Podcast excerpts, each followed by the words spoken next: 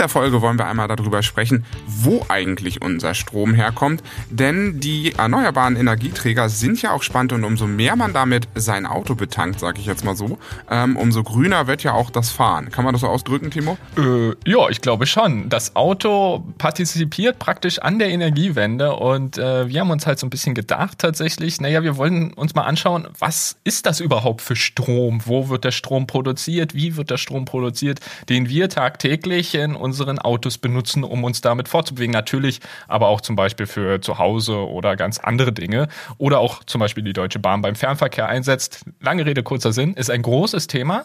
Wir haben einige verschiedene Energieträger, einige kennen wir vielleicht schon. Also ich meine sowas wie Windräder oder wie Solarenergie. Also das kennen wir, glaube ich, aber es gibt noch ein bisschen mehr Sachen. Aber bevor wir komplett einsteigen, Falk, ich habe wieder einen kleinen Trivia mitgebracht. Ja, aber warte mal, wir müssen erstmal wieder, bevor wir es vergessen. Ja. Hallo und herzlich willkommen bei Voltage. Stimmt. Hallo auch von mir. Jedes Mal aufs Neue. Wir vergessen es irgendwie. Wir haben, wir haben auch keinen richtigen Plan, wann wir das, glaube ich, äh, sagen, wann wir so eine Einleitung haben und wann es weitergeht. Ich glaube, wir improvisieren irgendwie jedes Mal. Definitiv. Aber jetzt darfst du mit deinem äh, Trivia, Tri oh, Trivia starten. Ja, sehr gerne. Und zwar habe ich natürlich was mitgebracht, was sich so ein bisschen, ja, jetzt nicht gezielt auf die erneuerbaren Energien bezieht, aber äh, in dem Fall auf gedämmte Häuser. Denn äh, die Geschichte beginnt mit den Eisbären. Und Eisbären, das ist ja durchaus bekannt, wärmen sich durch das Sonnenlicht, weil es ist ja super kalt, wo sie wohnen oder na, leben, wohnen jetzt nicht. wo sie wohnen, es geht schon wieder los. Der Trick bei dem Eisbär besteht darin, dass das Sonnenlicht, sobald es auf das Fell trifft, durch die sogenannten transparenten Pelzhaare geleitet wird und von der schwarzen Haut, die darunter liegt, denn Eisbären haben tatsächlich eine schwarze Haut, äh, des Bären absorbiert und in Wärme umgewandelt. Das bedeutet, sie, ihnen ist halbwegs warm, selbst in den kältesten Zeiten. Und, da äh, fragt mal eine Eisbär, ob das wirklich so ist. Aber es wird bestimmt besser sein, wenn, als wenn sie diesen Trick nicht beherrschen würden. Und ähm, genau, im Grunde wird dieses selbe Prinzip für sogenannte transparente Isoliermaterialien oder auch transparente Wärmedämmung eingesetzt. Also man hat sich da tatsächlich wieder einmal, wie ja häufig in der Wissenschaft und an Erfindungen, an einem ähm, Beispiel aus der Natur orientiert, und zwar in diesem Fall dem Eisbären. Und äh, die Dämmmaterialien sind so auf aufgebaut, dass das Dämmmaterial aus lichtleitenden Elementen besteht, die die Sonnenstrahlen auf eine schwarze Absorberschicht führen. Also, man merkt schon, es klingt sehr, sehr ähnlich zum Eisbär.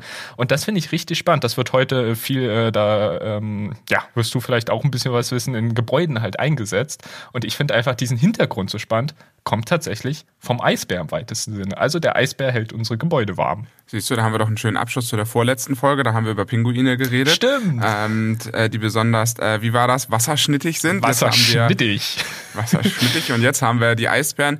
Ähm, wir können dann demnächst mal so einen Blog über die Polarkreise aufmachen, ne? weil wir haben dann die Tierwelt durch. Mal gucken, ob wir noch irgendwas mit. Äh, ich würde ja gerne dann mal über Walrösser bei der nächsten Folge sprechen. Können wir ja mal gucken. Ja, wenn uns da was, wenn uns da eine gute Überleitung einfällt, bin ich dabei. Also wenn ihr da draußen irgendwie einen schönen Trivia mit Walrössen hat, habt, äh, immer her damit, dann können wir nämlich unser äh, Polarkreis-Quartett hier demnächst mal zusammenkriegen. Oh ja, das finde ich gut. Irgendwann, irgendwann bringen wir so ein Quartett raus, ich sag's dir, mit Tieren, die irgendwie für Inspiration in der, in der Wissenschaft sorgen. Aber da wird es bestimmt eine Menge Beispiele geben, glaube ich. Ja, oder äh, welche Tiere sind in einem E-Auto, äh, in einem E-Auto-Podcast vorgekommen? Auch das schön. Stimmt, wenn, wenn wir irgendwann mal bei, weiß ich nicht, irgendwelche großen Quizshows irgendwie eine Frage ist uns gewidmet, irgendwie, welche Tiere wurden noch nicht bei Voltage erwähnt? Okay, egal. Wir ja, starten, glaube ich, mal in die Folge. Also wir wollen ja heute über Energieträger sprechen, Timo. Und dazu kommen wir, sag ich mal, erstmal zu den bösen Energieträgern. Oh. Ähm, ja, das sind nämlich die fossilen. Äh, die fossilen sind deswegen böse, weil sie erstmal A für uns endlich sind, also irgendwann sind sie nicht mehr da. Und das andere ist, äh, sie haben eine in der Regel sehr hohe CO2-Emissionsbelastung. Bei Erdgas geht das noch einigermaßen, aber klar, es ist auch ein fossiler Energieträger. Viel schlimmer wird's bei Erdöl und ganz traurig wird's bei Kohle. Und wenn mhm. man sich mal heute überlegt, äh, kam wieder in den Nachrichten, in NRW wollen sie schon wieder ein Dorf wegbaggern, weil äh, da immer noch Kohlevorkommen drunter sind. Und äh, ja, Kohle hat nicht nur den höchsten Schadstoffemissionen, ähm, sehr schlechte CO2-Bilanz und man muss ganze Landstriche wegbuddeln und das auch heute noch in Deutschland, wo äh, Leute enteignet werden, wo ganze Dörfer einfach platt gemacht werden. Ja, richtig. Und äh, dementsprechend sind wir natürlich Fan von erneuerbaren Energien. Was natürlich immer eine große Frage ist, das äh, gucken wir uns gleich nochmal ein bisschen näher an. Wo zählt jetzt Kernenergie rein? Weil Kernenergie ja quasi erstmal an sich nicht wirklich viel CO2 ausstößt, aber andere nicht unwesentliche Nachteile hat.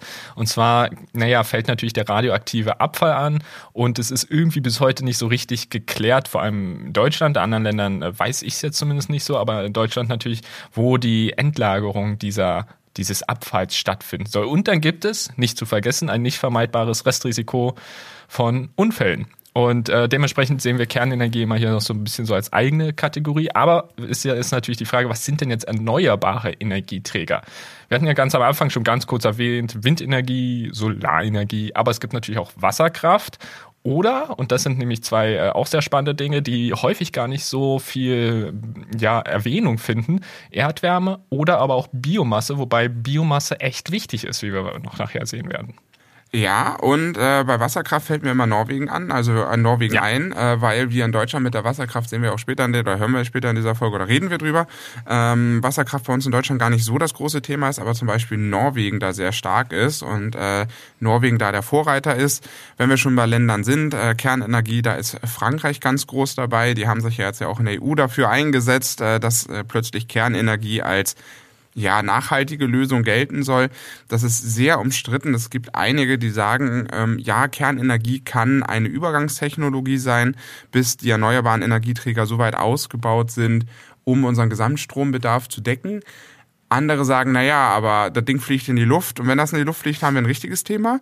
Äh, sieht man ja so Fukushima, ne, in Japan, die haben ein richtiges Thema. Einmal Erdbeben, einmal Tsunami, weg war das Ding.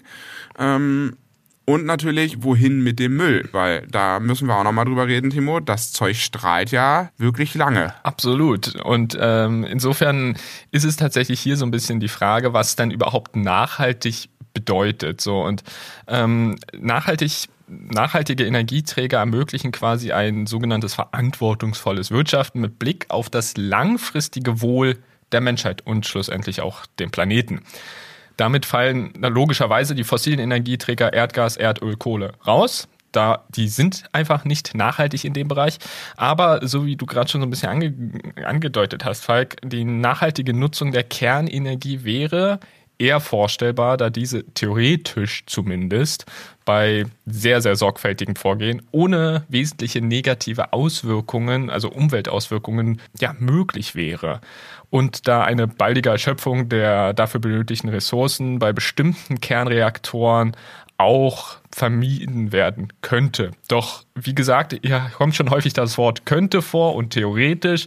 Es ist sehr, sehr ähm, schwierig, diesen Status wirklich zu erreichen. Und du hattest es eben auch gerade schon angesprochen, was passiert denn jetzt mit dem Abfall? Ich sag mal, selbst wenn man ein Endlager findet, hat man noch ein paar Jahre damit zu tun. Denn ja, ich finde das sehr, sehr spannend. Wir hatten ja, glaube ich, schon mal in der, oh Gott, ich weiß nicht mehr welche Nummer, aber in der Folge, über die wir über, in der wir über atombetriebene Elektroautos gesprochen ja. haben, haben wir das, glaube ich, auch schon mal kurz angeschnitten. Also es gibt so zwei bis drei Kategorien, die schwach- und mittelradioaktive zum Beispiel. Und da ist es so, dass ungefähr nach 500 Jahren ist es jetzt nicht wirklich gefährlicher als ein also als Phosphatdünger für die Landschaft, also Landwirtschaft das geht ja fast noch, aber selbst 500 Jahre muss man sich auch mal vorstellen. Das wäre jetzt rückwärts gerechnet 1500, Mittelalter. Ja, die haben im Mittelalter haben sie mal einen Kernreaktor aufgestellt und wir müssten heute mit dem Zeug leben, ja, aber Richtig. Das ist schon, also ich finde selbst schon über 500 Jahre, das das klingt schon echt viel und wenn man mal überlegt, das sind so fünf bis sieben, acht, neun Generationen Menschen, die dann nach uns kommen. Äh, viel schlimmer finde ich dann, wenn man mal über hochradioaktive Sachen redet. Da sind wir selbst noch bei 1000 Jahren so weit, wo wir sagen, okay, das Zeug strahlt immer noch ganz schön.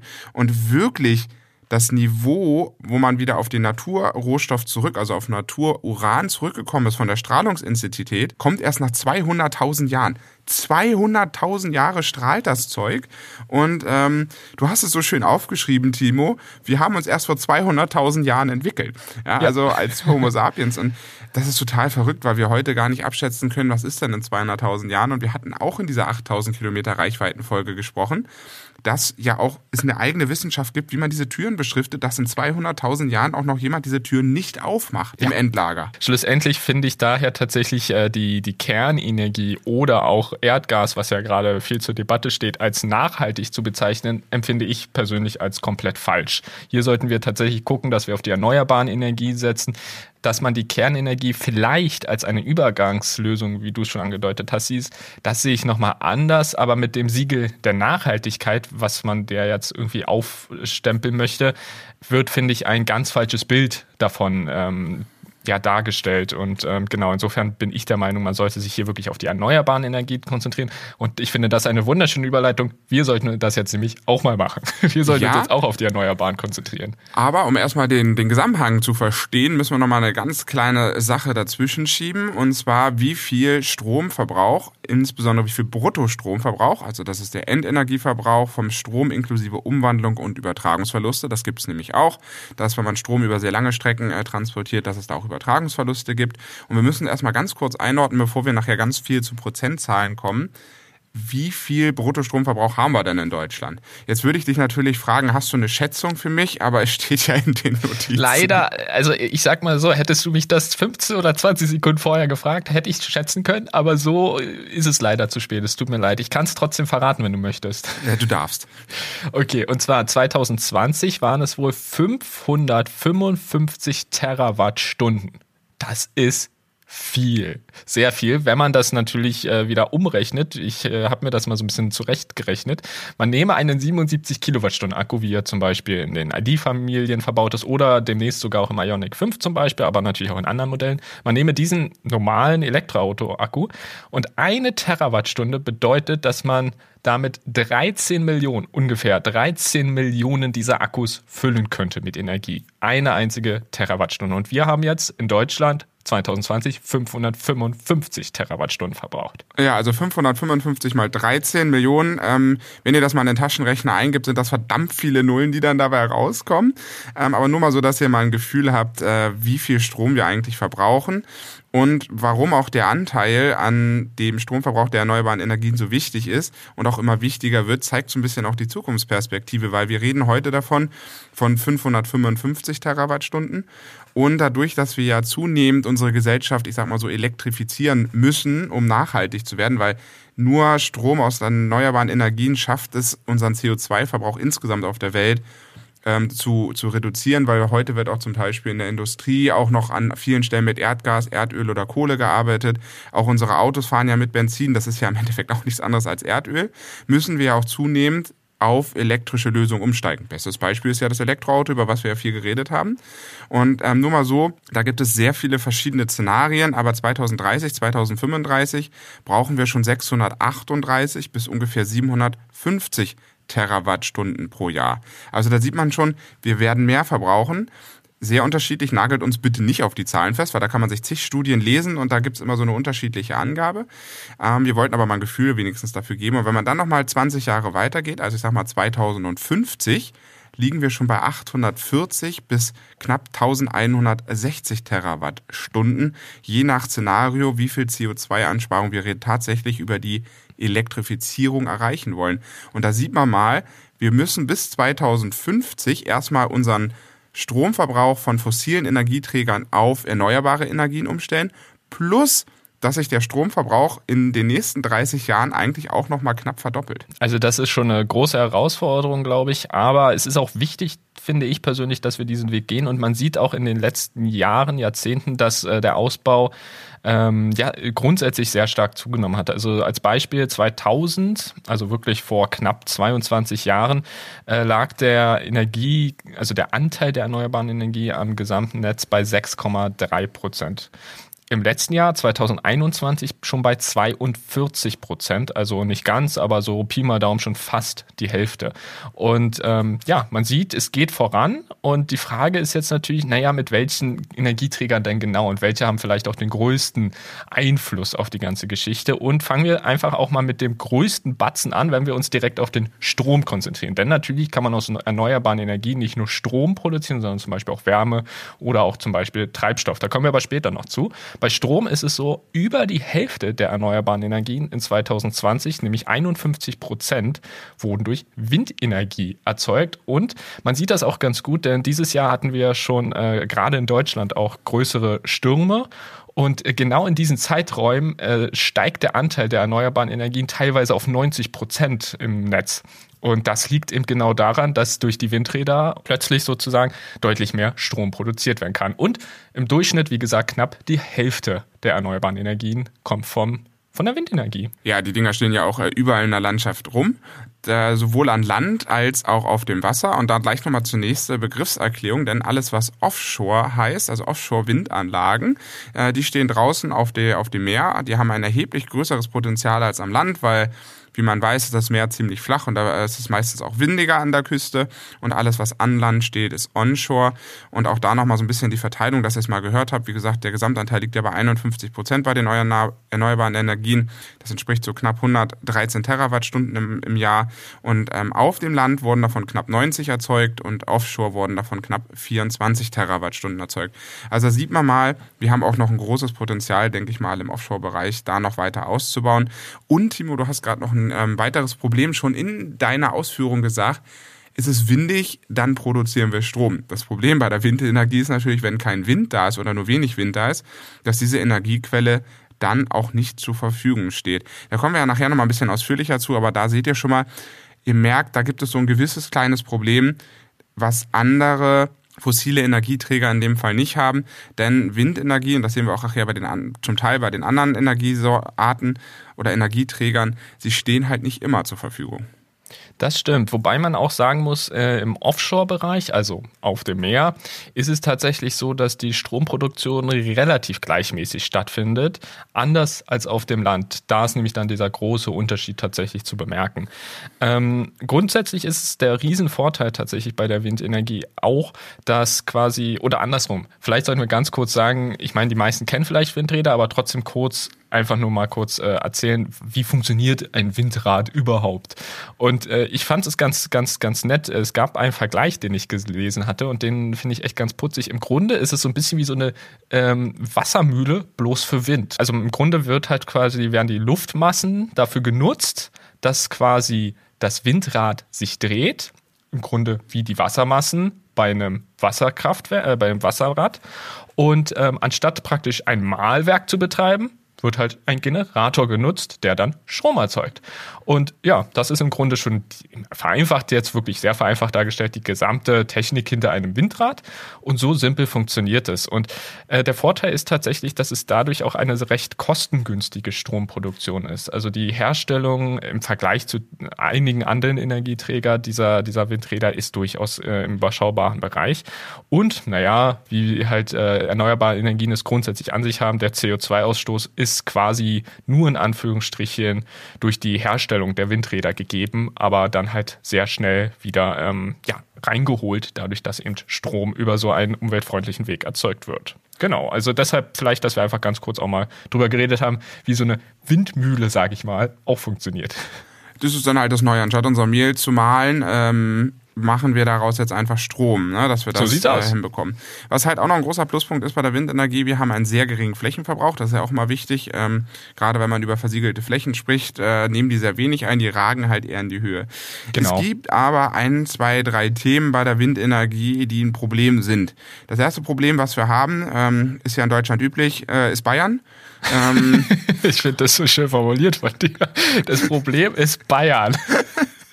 nicht das Problem hat irgendwas damit zu tun. Nein, das Problem ist Bayern. Ich habe das Gefühl, dass äh, viele Probleme äh, in Deutschland irgendwie aus Bayern stammen. Aber das ist halt vielleicht auch nur das Gefühl als Norddeutscher. Ähm, nein, in Bayern haben wir nämlich das Thema, dass es da eine sogenannte 10H-Regelung gibt. So, und äh, mit dieser 10H-Regelung haben die Bayern in Bayern das geschafft, dass keine Windräder mehr gebaut werden. Aber Timo, jetzt musst du mal erklären, was heißt denn jetzt 10H? Das hat bestimmt auch noch niemand gehört. Ja, nee, der ein oder andere vielleicht schon. Es ist ja jetzt auch gerade durch die äh, neue Koalition, es ist ja durchaus auch wieder so ein bisschen in der Debatte, ob man das vielleicht doch mal geändert bekommt. Es geht nämlich darum, in Bayern äh, gibt es halt diese Regel, dass quasi die zehnfache Höhe äh, des Windrades der Abstand zu dem Windrad zum nächsten Dorf sein muss. Das bedeutet, wenn das Windrad 200 Meter hoch ist, was durchaus eine normale Höhe für ein Windrad ist, dann muss der Abstand zur nächsten Siedlung zwei Kilometer betragen. Der Hintergrund ist so ein bisschen, und das kann ich durchaus schon grundsätzlich erstmal äh, nachvollziehen, dass Geräusche oder eben Schattenemissionen sehr hoch sind. Also man stellt sich einfach dieses Windrad vor und dieses, diese drehenden, diese drehenden Räder oder äh, ja, Propeller ja nicht, ich wollte Propeller sagen, Rotoren. noch ab. Rotoren, genau. Das Fachwort hat mir gerade gefehlt, Rotoren.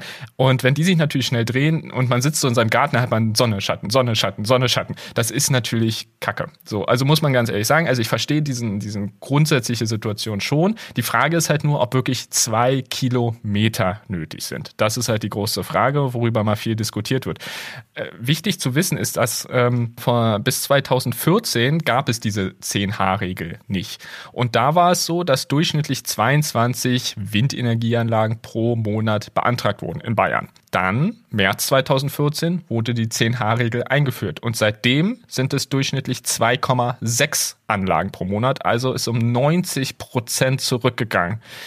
Ist, also insofern ist es schon sehr, sehr, sehr wahrscheinlich, dass es hier einen starken Zusammenhang gibt. Denn wenn man sich wirklich tatsächlich die, die äh, Anträge durch, also ansieht in einer Grafik, dann sieht man einen starken Abbruch genau wenn die 10H-Regel in Kraft tritt. Und das ist halt wirklich schwierig, ne? in so einem dicht besiedelten Land wie Deutschland äh, immer einen Kilometer oder zwei Kilometer Abstand zu der nächsten bewohnten Stelle zu finden. Das gibt es halt kaum noch bei uns. Und es gibt immer irgendwas, wo das dann unterbrochen wird. Und das heißt, es fallen so gut wie alle Flächen weg. Und dann gibt es ja auch noch Flächen, die stehen unter Naturschutz, Vogelschutzgebiet, was es sonst auch noch gibt. Ähm, das fällt dann auch als Bebauungsgebiet weg. Und wir wollen ja zwei Prozent unserer Landfläche in Deutschland, das ist ja das Ziel, mit Windenergie ausstatten. Und wir kommen nicht drumherum, ist wahrscheinlich zu tun, weil Wind ist nun mal mit einer der effizientesten Möglichkeiten, tatsächlich nachhaltige Energie zu gewinnen. Anderer Punkt ist, wenn wir jetzt nicht nur über die Menschen reden, sondern da gibt's ja dann das zweite Argument, was nicht nur Bayern heißt, sondern auch Artenschutz. Ähm ich, also an alle Zuhörer, die jetzt in Bayern wohnen, ich reise super gerne dorthin. Ich finde Bayern ein tolles Bundesland und ich äh, will, mich, will mich hier öffentlich von Falk distanzieren. Nein, Spaß, aber... ich mag Bayern ja auch, aber ich weiß nicht, warum man da immer manchmal so eigen ist. Aber ja, also bei der 10a-Regel finde ich es auch echt schwierig zum Beispiel, da stimme ich dazu. ich möchte jetzt ja. Deswegen äh, ist es ein bisschen, nimmt es als äh, freundliches Pieksen als Norddeutsche vom Norddeutschland aus, äh, dass es so ein bisschen ist nicht böse gemeint, ist ein bisschen scherzhaft gemeint. Ähm, neben dem Ganzen gibt's ja auch noch die Artenschutzproblematik, also gerade für Vögel und für Fledermäuse ist so eine Windkraftanlage nicht ganz ungefährlich. Aber ähm, wir haben dann doch in den Recherchen gesehen, dass die Windkraftanlage insgesamt tatsächlich nicht so relevant ist bei dem Vogelsterben. Denn äh, was ich auch sehr interessant fand, Glasscheiben, also gerade insbesondere sehr verglaste Häuser, die killen äh, wirklich, was also Vögel angeht, wirklich heftig. Das sind, jetzt wir haben mal Zahlen gefunden, mal so grob, bis zu 115 Millionen Vögel, oder? Gehen Absolut. drauf. Pro Jahr in Deutschland. Das ist Wahnsinn, oder? Und direkt danach gefolgt ist der Verkehr, klar, so LKWs, Autoverkehr und was ich auch sehr spannend fand, auch so Hauskatzen sind immerhin noch für 60 Millionen Vögel. Äh es ist Wahnsinn, ne? Also Verkehr, um es auch nochmal kurz eine Zahl zu sein, 70 Millionen, Hauskatzen 60 Millionen Vögel. Und dann gibt's einen großen Sprung Richtung kleinere Zahlen, also auch wenn es immer noch im Millionenbereich liegt, aber nun nur noch in Anführungsstrichen 2,8 Millionen bei Stromleitungen. Auch sehr spannend.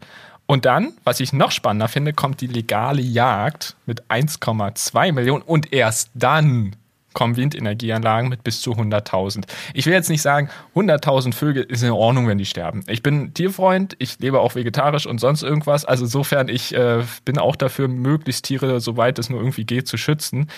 Aber man muss es natürlich auch irgendwo ein bisschen ins Verhältnis setzen. Und ich persönlich finde, ähm, das, was ich persönlich manchmal lese, in Richtung, naja, die Windenergie, die tötet ja Vögel und man muss das stoppen und hier und da ja, finde ich echt schwierig, weil klar, man sollte das gucken, äh, gucken dass man es verbessert und es gibt auch Ansätze tatsächlich. Also es ist so, dass äh, Tierschützer in der Vergangenheit immer wieder auch Abschaltungen zum Beispiel von den Windenergieanlagen in Brut- und Ausflugszeiten äh, von Vogelarten in diesen entsprechenden Bereichen hinbekommen haben. Also solche Projekte gibt es, solche Initiativen gibt es, das finde ich auch gut. Aber man muss es trotzdem im Zusammenhang sehen. Wenn man jetzt nur in Anführungsstrichen 100.000 äh, Vögel sieht äh, bei, den Windenergieanlagen pro Jahr, dann ja, ist halt bei den Hauskatzenverkehr oder in Glasscheiben mit äh, im Millionenbereich bei den Glasscheiben sogar im dreistelligen Millionenbereich doch eine ganz andere Hausnummer. Wie gesagt, will ich jetzt hier auch nicht verharmlosen. Man sollte dagegen was unternehmen, beziehungsweise nicht dagegen was unternehmen, aber gucken, wie man das minimieren kann. Aber ähm, es steht doch in einem ganz anderen Zusammenhang, wenn man einfach mal die Zahlen sieht, wie es tatsächlich ist, finde ich. Ja, da muss man auch mal überlegen, ist der Klimawandel schlimmer für die Vögel oder ob wir drei Windräder aufstellen? Das ist auch mal so ein bisschen so eine Abwägung, ne? Wo ja. wollen wir hin? Und wir müssen ja was finden. Und ich glaube, der Klimawandel das, ist da viel schlimmer. Das ist, das ist ein, ein großes Argument, da hast du natürlich absolut recht. Ähm, wenn wir halt natürlich, wobei man natürlich auch, und da kommen wir jetzt vielleicht auch mal ein bisschen zu den anderen Energien, äh, Energieträgern, wobei wir natürlich auch mit anderen Energieträgern vielleicht äh, vogelfreundlichere Alternativen, sage ich mal, finden können. Denn ich sehe, wir sind schon bei knapp einer halben Stunde, Falk. Wir quatschen und quatschen. Unfassbar. Aber wir haben noch einige Energieträger vor uns, deshalb wollen wir mal ein bisschen gucken, dass wir da vielleicht nochmal vorankommen. Mhm. Ähm, genau. Das nächste, was wir uns rausgesucht haben, ist die Solar Solarenergie zum Strom. Hast du mich nochmal schön darauf hingewiesen vor der Folge, dass ich das klar unterscheide. Beim Strom heißt es Photovoltaik und bei der Wärme Solarthermie. Ist aber ein vergleichbares System, daher Solarenergie. Man nutzt eben die Sonnenenergie für die Erzeugung von Strom oder Wärme. Genau, das finde ich eins der spannendsten äh, Energieträger für den äh, Privaten. Also da kann jeder sozusagen, der ein Einfamilienhaus hat, äh, mitmachen bei der Solarenergie, also speziell bei Photovoltaik.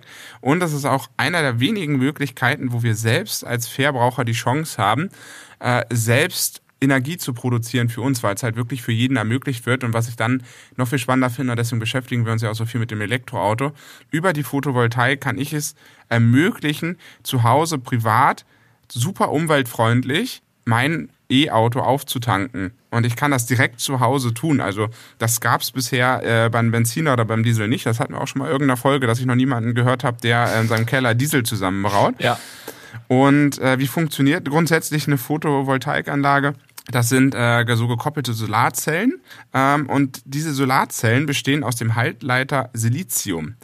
Und Silizium ist relativ äh, günstig, wobei man immer sagen muss, Silizium wird heutzutage äh, viel in China hergestellt und da sind die Arbeitsbedingungen und die Umweltbedingungen auch immer so mit so einem Fragezeichen zu sehen. Das ist sehr undurchsichtig.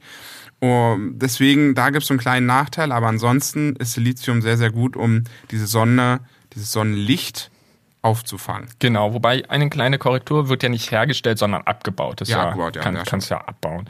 Genau, aber ansonsten stimme ich dir da komplett zu. Man darf aber allerdings natürlich jetzt die Vorteile nicht vergessen, denn schlussendlich ist es schon noch eine geringe Umweltauswirkung und es gibt halt noch ein hohes ungenutztes Potenzial. Man denke nur mal wirklich an Dachflächen. Stell dir mal vor, jedes Dach ist, wird dazu, also jede, jede, bei jedem Haus wird es in Zukunft vielleicht, es gibt ja auch die Diskussion, ob man das machen sollte oder nicht, dazu verpflichtet, äh, eine Solaranlage Solaranlage in Betrieb zu nehmen, was das für Flächen sind, was, was das für, hier kommt auch wieder ein neuer Begriff ins Spiel, dezentrale Energieversorgung ist, dass man quasi ganz viele kleine, ich sag mal in Anführungsstrichen Mini-Kraftwerke hat, zum Beispiel bei sich zu Hause eben auf dem Dach, ist halt wirklich äh, Wahnsinn. Dieses Potenzial, es ist halt super, super groß und du kannst eigentlich, glaube ich, äh, ist, also ist meine Vermutung, ist Solarenergie fast äh, die wichtigste, der wichtigste Energieträger. Natürlich alles immer in Kombination gesehen, aber mit äh, großem Abstand, glaube ich, wird das der der Hauptenergieträger der Zukunft werden, könnte ich mir gut vorstellen. Aber auch hier haben wir natürlich wieder den Nachteil des Wetters, ähnlich wie bei, den, bei der Windenergieanlage.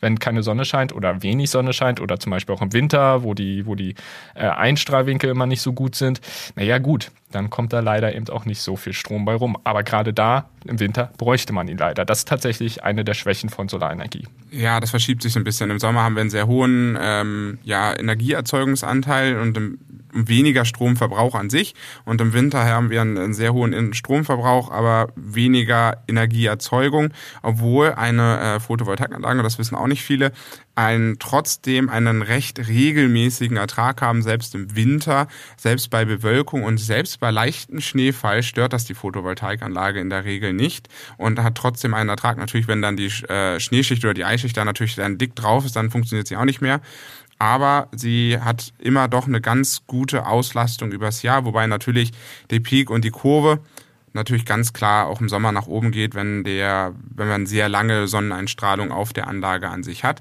Die dezentrale Stromversorgung ist ein Muss für uns und das ist ja auch etwas, wo wir auch, sag ich mal, als Einfamilienbehausbesitzer ja auch was tun können für Stromnetz, weil wir verbraucht, man verbraucht ja sozusagen sich selbst oder anders gesprochen, ähm, das, was man an Strom erzeugt, sollte man selbst nutzen. So.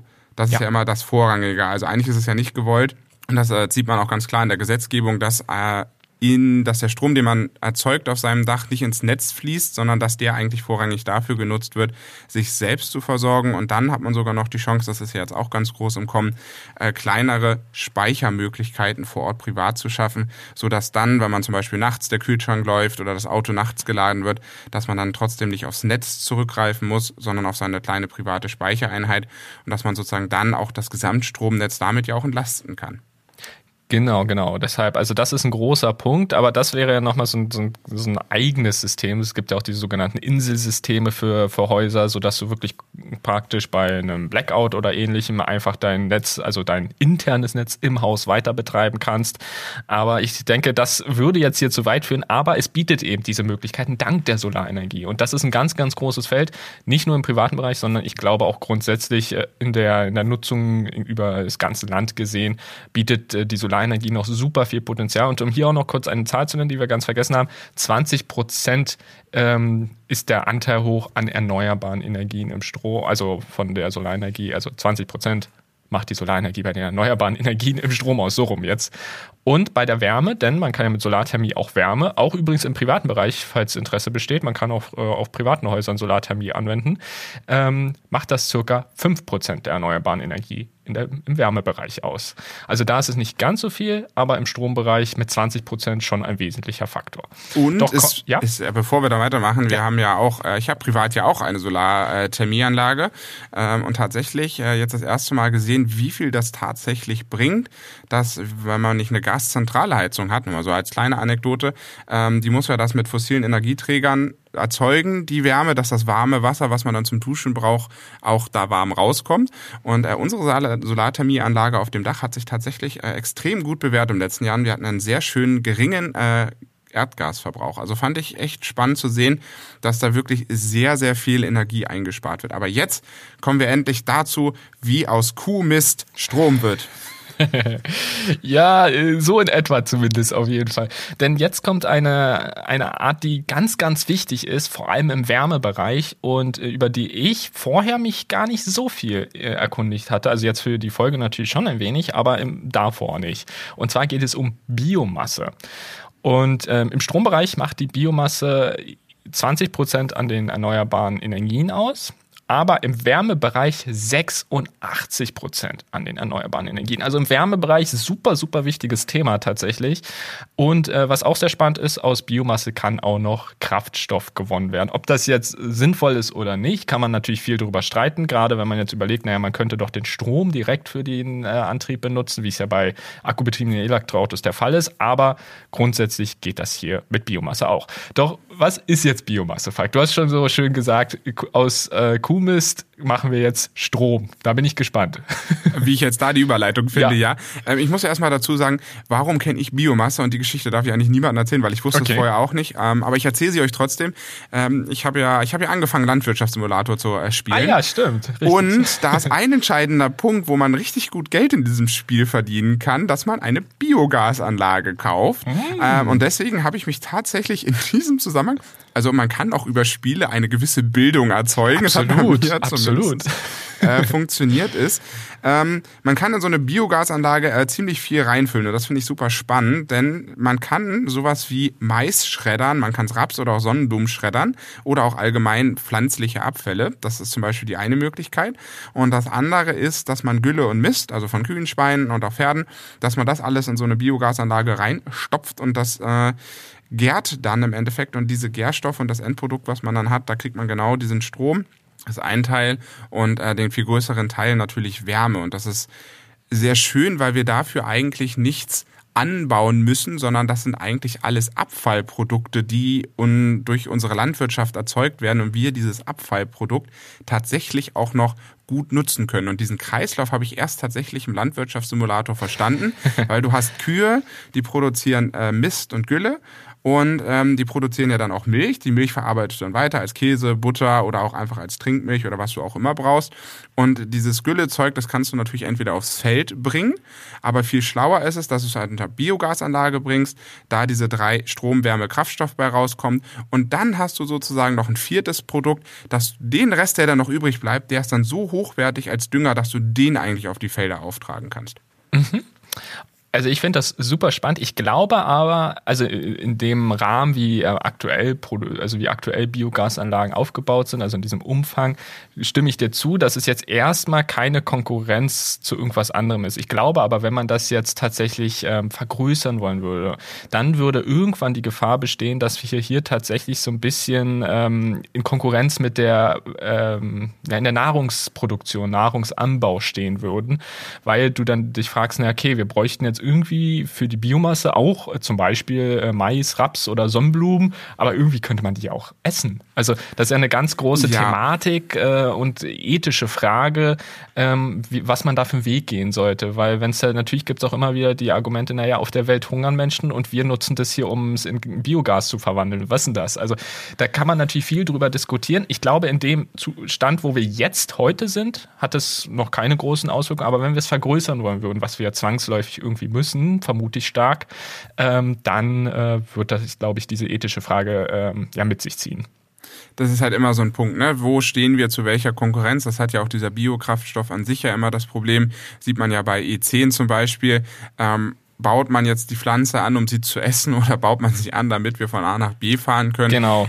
Ich bin da auch ganz bei dir, Timo, dass wenn wir in eine Nahrungskonkurrenz kommen, dass immer die Nahrung das den Vor Tritt lassen sollte, dass wir dem dann das bevorzugt machen. Ich finde halt Biomasse einfach aus dem Hintergrund sehr spannend, dass wir eigentlich Abfall, den wir produzieren, noch so weit weiter verwenden können, dass wir damit noch was Produktives machen können. Und ich bin eigentlich auch kein Freund davon, dass wir jetzt Mais anbauen und statt den Mais äh, umzuwandeln in was zu essen, das dann einfach schreddern und in eine Biogasanlage packen. Ja. Das, das finde ich schon dann ein bisschen, wo ich denke, ah, nicht wirklich. Wir haben, glaube ich, äh, bald ziemlich viele, wir haben noch mehr Menschen bald auf diesem Planeten zu ernähren. Und ich finde aber als, als Abfallprodukt, finde ich super gut. Und das andere ist ja, im Gegensatz zu Strom, ähm, also nicht zu Strom, aber zu Photovoltaik und zu ah, Windenergie, hast du ja das Thema, dass du es ja jederzeit einsetzen kannst. Also es Richtig. ist ein, ein Instrument, Absolut, ja. was man ja auch einsetzen kann als, sage ich mal, als Notfallkraftwerk, wenn beide jetzt mal nicht funktionieren. Also es ist ein sehr bewölkter Tag, der sehr windstill ist und es ist sehr wenig erneuerbare Energien, dann könnte man vielleicht da eine gewisse Reserve erzeugen, um dann auch Strom zu produzieren. Das ist ja sowieso so ein Thema bei erneuerbaren Energien. Keine steht für sich alleine, sondern sie funktionieren nur in einem ganz großen, bunten Mix. Genau, richtig. Und wo du gerade schon so ein bisschen den, den Begriff des Kraftwerks fallen gelassen hast, würde ich sagen, ähm, dass wir tatsächlich zur Wasserkraft ein bisschen übergehen, denn da Was für eine Überleitung. Es, absolut. Ich würde sagen, das war die Überleitung der Folge.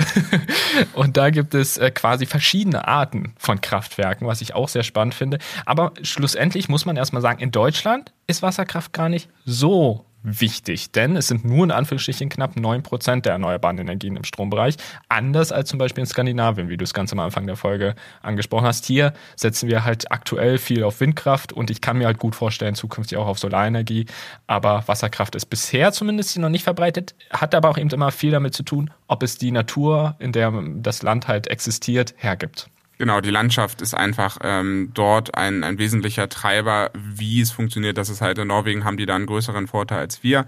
Wie du schon sagtest, äh, es gibt ein paar Wasserkraftarten, wusste ich auch nicht. Es gibt sowas wie ein Laufwasserkraftwerk, ein Wasserspeicherkraftwerk und ein Pumpenspeicherkraftwerk.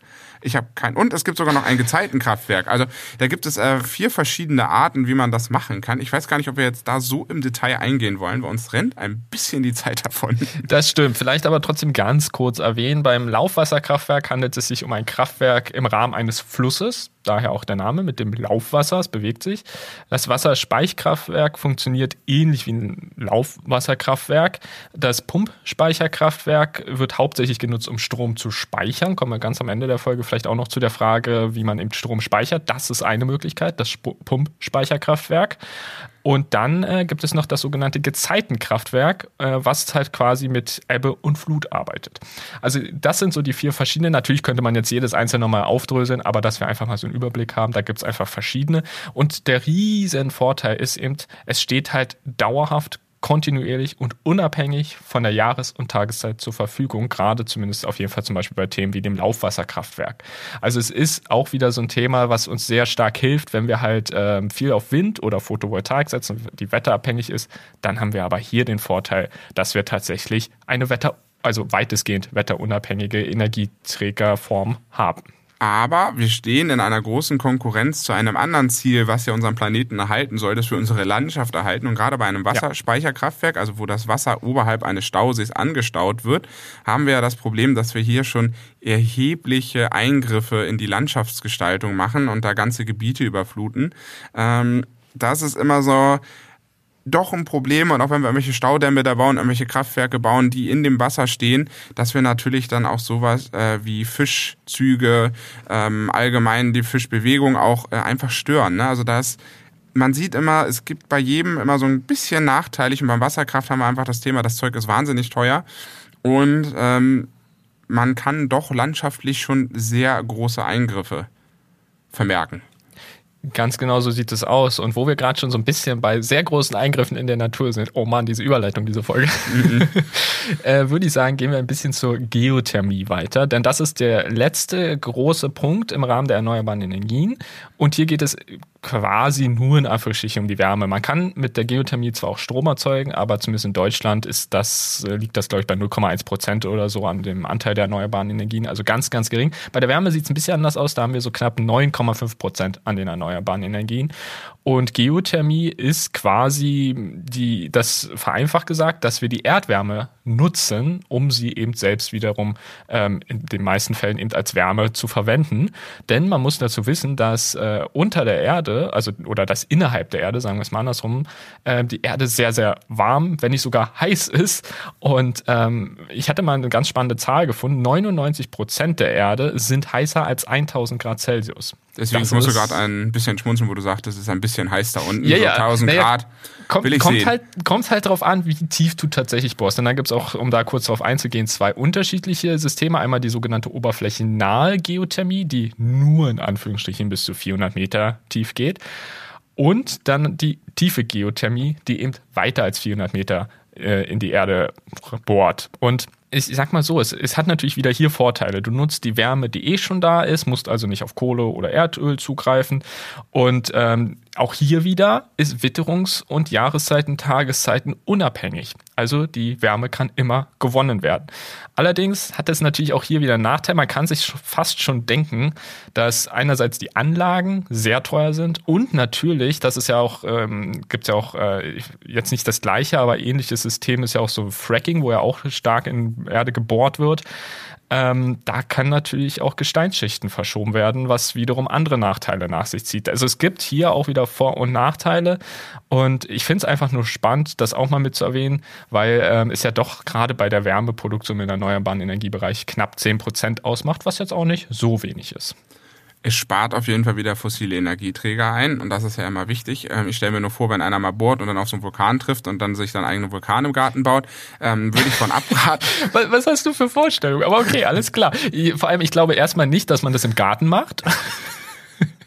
so Warum die erste Vermutung. Ich, ich weiß auch nicht, ist so meine Vermutung. Und zweitens kann ich mir durchaus vorstellen, dass es vorher Analysen des Gesteins gibt, ob darunter gegebenenfalls ein Vulkan oder ähnliches äh, Magmakammer ja, angebohrt. Genau, richtig. Hast also ich gemacht, dann war es weg. Ich Hast glaube, da wird vorher ein bisschen geprüft, dass eben solche Dinge im Optimalfall nicht passieren. Natürlich ist es auch nicht, es ist wahrscheinlich auch so, dass äh, das Verschieben von Gesteinsschichten auch so ein bisschen ähm, ja, vermieden werden kann, aber es ist eben eine Gefahr, die besteht. Genau, und da würde ich jetzt einfach mal kommen. Äh, wir haben jetzt die Energieträger an sich besprochen. Timo, warum sollte man neben den ich sag mal so, neben den energiefreundlichen Energieträgern diese verwenden, wenn man sagt, ja komm, Natur ist mir jetzt eigentlich egal, ich will jetzt halt Hauptsache ich will Strom und äh, Wärme haben. Es gibt noch einen anderen Grund und zwar sind die Stromerzeugungskosten. Also das, was ich bezahle, um eine Kilowattstunde zu erzeugen, sind bei den ähm, erneuerbaren Energien, also insbesondere bei Wind und Photovoltaik, extrem niedrig. Nur, dass ihr es mal gehört habt, wir liegen so bei Wind bei vier bis acht Cent je Kilowattstunde und bei Photovoltaik zum Beispiel zwei bis sechs Kilowatt äh, Cent pro Kilowattstunde. Also ihr seht schon, das ist sehr, sehr gering, weil wenn wir da mal gucken, äh, zur Braunkohle zum Beispiel, da liegen wir schon bis 10 bis 15 Cent nur für die Stromerstehungskosten. Was viel schlimmer ist, wenn man sich da nochmal anguckt, was sind so Folgekosten, das vergisst man ja ganz gerne mal, haben wir bei Wind und bei Photovoltaik sehr gering, also 1 und 4 Cent pro Kilowattstunde. Und bei der Braunkohle sind es zum Beispiel dann schon 76 Cent. Und was ich in dem Zusammenhang auch spannend finde, auch die Atomkraft schneidet bei den Folgekosten extrem schlecht ab, weil man genau nicht weiß, wohin damit, äh, mit dem Müll. Nur mal so als ganz kleiner Einschub noch zum Ende hin, dass die Stromerstehungskosten doch bei den erneuerbaren Energien sehr gering sind und das ein weiterer Anreiz ist, diesen Ausbau voranzutreiben, weil es ist gut für unsere Umwelt. Äh, wir haben eine nachhaltige, immer verfügbare Energiequelle. Sie geht uns nicht aus, das heißt, wir können uns dauerhaft mit Energie versorgen und sie kostet dazu nicht so viel. Und das finde ich eigentlich ein schönes, rundes Abschluss, um über diese Energieträger zu sprechen, bevor wir jetzt vielleicht nochmal zwei Sekunden zu dem Fazit kommen. Genau, und ich finde hier tatsächlich auch wichtig, eben zu erwähnen, dass halt die, die Folgekosten ganz, ganz wichtig sind mit zu betrachten. Und selbst wenn man die Folgekosten und die Erzeugungskosten von Photovoltaik zum Beispiel zusammenlegt, liegt man meistens noch unter den Erzeugungskosten des Erdgases und solche Themen. Also insofern ähm, ist es tatsächlich bei Atomkraft, wollte ich auch noch eine Sache hinzufügen. Es ist natürlich auch die äh, Gefahr da, dass ähm, ja, es tatsächlich einen nuklearen Unfall gibt. Und da sind natürlich die Folgekosten immens höher. Und dementsprechend zusammengefasst, selbst mit Folgekosten sind die erneuerbaren Energien deutlich, deutlich preiswerter. Bedeutet, wenn wir auf die erneuerbaren Energien umbauen, kostet uns das vielleicht ein bisschen Geld, das stimmt. Aber auf Langzeit kostet uns es viel, viel, viel weniger, als wenn wir bei den fossilen Energieträgern bleiben würden.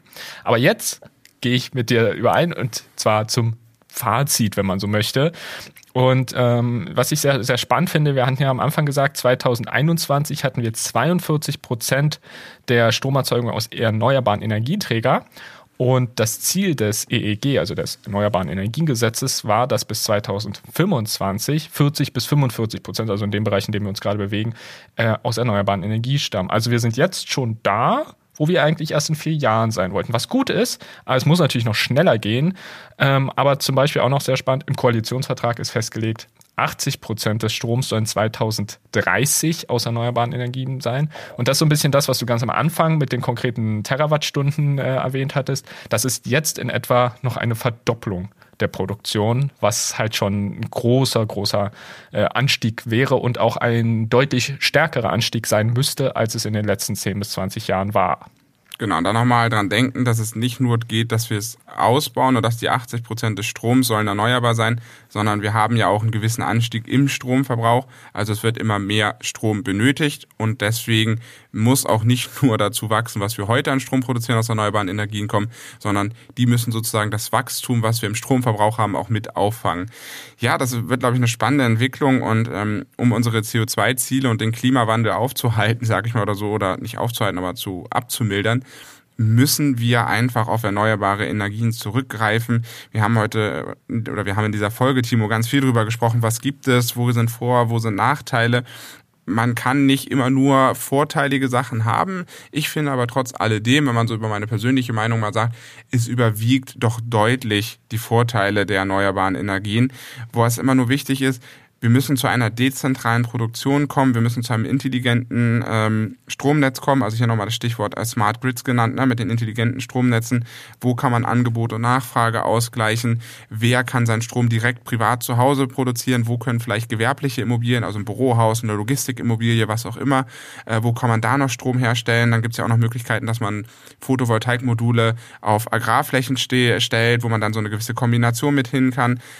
Was auch weiter noch spannend ist in der Zukunft, wo sehen wir auch noch Steigerungen in der Effizienz der Einzelnen? Ne? Also wird so ein Windkraft noch besser, so ein Windrad besser, wird so eine Photovoltaikanlage besser? Können wir bei der Biomasse noch irgendwelche Potenziale ausschöpfen? Also das wird, glaube ich, bis 2050 ein großer Weg und wir müssen ihn heute gehen. Es geht nicht anders, weil irgendwann ist, kommt aus dem Erdöl, da kommt nichts mehr raus, das, was wir fördern. Es wird irgendwann kein Erdgas mehr geben. Und wenn wir nachhaltig leben wollen und immer auf dieser Welt verbringen wollen, äh, müssen wir tatsächlich unseren Strom abkoppeln von der Endlichkeit und auf die unendliche Stromproduktion umstellen. Und das äh, würde ich jetzt mal so als Fazit für diese Folge nehmen. Finde ich wunderbar. Nur eine ganz kleine Ergänzung hätte ich noch, wo du gerade die unendliche Stromerzeugung ansprichst. Denn wir haben ja immer wieder angedeutet, naja, wir haben jetzt Probleme äh, durch das Wetter dass da immer mal wieder mehr, mal weniger Strom produziert wird und äh, wie kann man denn mit sowas umgehen? Und du hattest jetzt schon nur, damit ich es einfach kurz in Zusammenhang setze, du hattest jetzt den Begriff Smart Grid schon genannt. Das ist zum Beispiel eine Möglichkeit, dass das Netz guckt, okay, wie viel Strom gibt's gerade? Sollte ich jetzt zum Beispiel mit dem Auto, sollte ich jetzt das Auto laden oder das Auto später laden? Und ähnliche Themen. Andere Möglichkeiten sind zum Beispiel die erwähnten Pumpspeicherkraftwerke oder, worüber ja auch viel diskutiert wird, ist, ob zum Beispiel Wasserstoff eine Möglichkeit wäre, Strom zu speichern und dann halt zum Beispiel im Winter oder oder nachts zur Verfügung zu stellen. Also da passiert super viel und jetzt äh, schließe ich mich deinem Fazit komplett an. Aber das wollte ich noch kurz ergänzen, dass, weil ich das vorhin schon angeteasert hatte, dass ich nochmal kurz auf die Pumpspeicherkraftwerke zurückkomme. Stimmt, das hattest du gesagt gehabt. Ja, das ist ein Punkt, wie gehen wir mit Speicherung um, aber das in dieser Folge auch noch mit zu besprechen, wäre durchaus äh, zu weit gegangen. Da hätten wir ja noch eine Stunde sprechen können miteinander. Absolut, ja. Wir hatten es ja nur kurz bei der Photovoltaik oder bei den Wasserkraftwerken angeteasert gehabt. Äh, wir hoffen trotzdem, dass wir euch ein bisschen äh, einen Einblick geben konnten, was dann eigentlich nachhaltige Energie Energiequellen sind. Und ich würde sagen, Timo, äh, bevor es dann doch viel zu lang wird, wir sind schon viel zu drüber bei der Zeit, ähm, mach doch mal den Ausblick und die Verabschiedung, oder? Wenn du dich Ja, sehr gerne. Also nächstes Mal in zwei Wochen wird es sehr, sehr interessant, denn gerade Neulinge von die Elektroautos fahren, fragen sich vielleicht, ja, wie funktioniert denn der Ladevorgang eines Elektroautos im Alltag? Ist es wirklich noch mit Münze? Wäre ja auch mal was, ne? Ist es mit Kreditkarte? Ist es mit einer App? Ist es mit irgendwie einer Ladekarte? Was ist das alles? Und vor allem, mit welcher App sollte ich denn laden? Das und vieles mehr sehen wir uns dann übernächste Woche an und da räumen wir mal ein wenig auf, was es so auf dem Markt gibt. Insofern hören wir uns auf jeden Fall in zwei Wochen wieder. Falls euch die Folge gefallen hat, lasst doch gerne eine Bewertung auf Apple Podcast oder Spotify da. Ansonsten vielen lieben Dank fürs Zuhören und bleibt gesund. Bis dann. Tschüss.